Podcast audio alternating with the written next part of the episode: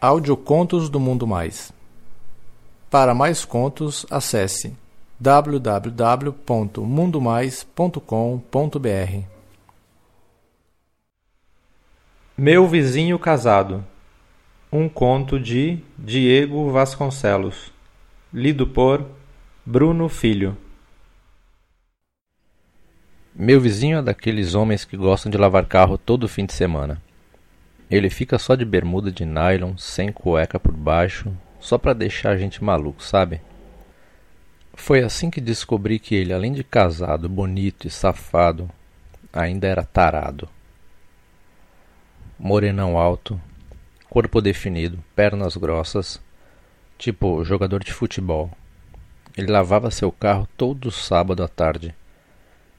Sabendo disso, eu não marcava mais nada para esse dia e horário para ficar admirando aquele pedaço suculento de mau caminho.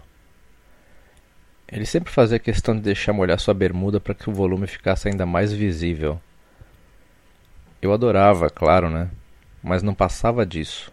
Só acontecia uma troca de olhares e mais nada. Um dia resolvi tomar uma iniciativa. Imaginação eu tinha, só me faltava coragem.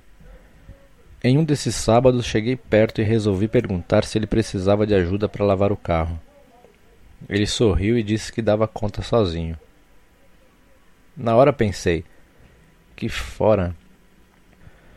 Mas para minha surpresa, ele me disse que na verdade precisava de alguém para ajudar a limpar os fundos da casa, pois sua esposa chegaria de viagem e ele queria deixar tudo limpo. Eu aceitei, lógico. Ele terminou de lavar o carro, guardou na garagem e me chamou para entrar. Ele me levou para os fundos e mostrou o lugar a ser arrumado. Enquanto eu ia andando na frente, ele me perguntou: E aí, você vai dar conta? Quando me virei para responder, ele segurava o cacete pela bermuda. Olhei e disse: Dar conta de quê?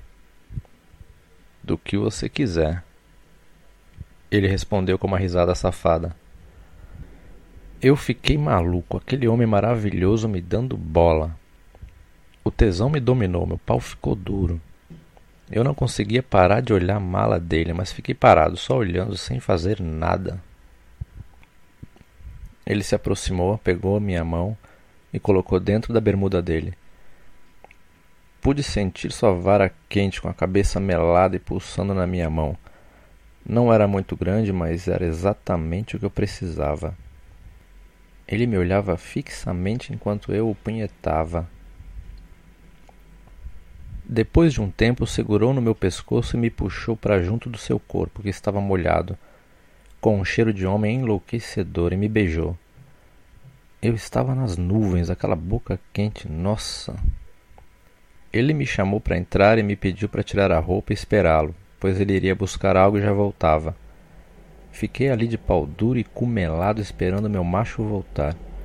Voltou com um frasco de desodorante aerosol e me perguntou se eu topava ser penetrado por seu pau e objeto. Na hora fiquei meio preocupado, mas o tesão era tanto que balancei a cabeça fazendo sinal de sim.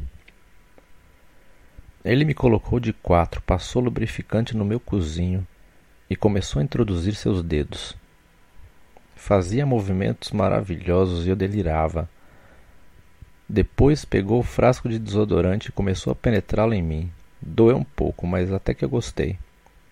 Ele pediu para eu me virar deitando de frango assado no tapete da sala e continuou manipulando aquele objeto no meu rabo. Enquanto isso, ele me chupava, dando sugadas maravilhosas. Eu estava no ponto máximo do prazer quando ele tirou o objeto e pediu para chupá-lo. Estava muito bom, mas eu ficava pensando se ele não iria enfiar sua vara em mim, se iria ficar só no desodorante mesmo. Eu disse que queria sentir ele dentro de mim e ele riu. Disse: Calma. E me deitou no sofá, enfiando sua vara maravilhosa. A foda estava fantástica, mas ficou ainda melhor quando ele enfiou o desodorante em mim junto com o cacete dele. Passou mais lubrificante e atolou tudo. Não vou mentir, eu senti dor sim, mas o prazer era maior. Eu empinei a bunda e pedia mais e o meu vizinho metia sem dó. me fazendo de puta. Bombava em mim e enfiava o objeto numa loucura total. Gozei muito, como nunca. Depois ele colocou seu pau na minha boca e me fez chupar até ele gozar, enchendo minha boca de porra. Tomamos banho juntos e fui embora, sem arrumar os fundos da casa. Eu só pensava no que ele e a esposa deveriam fazer na hora do sexo, porque ele era muito puto do jeito que eu gosto. Depois disso, nunca mais transamos. Mas eu ainda fico olhando ele lavar o carro, esperando uma nova oportunidade.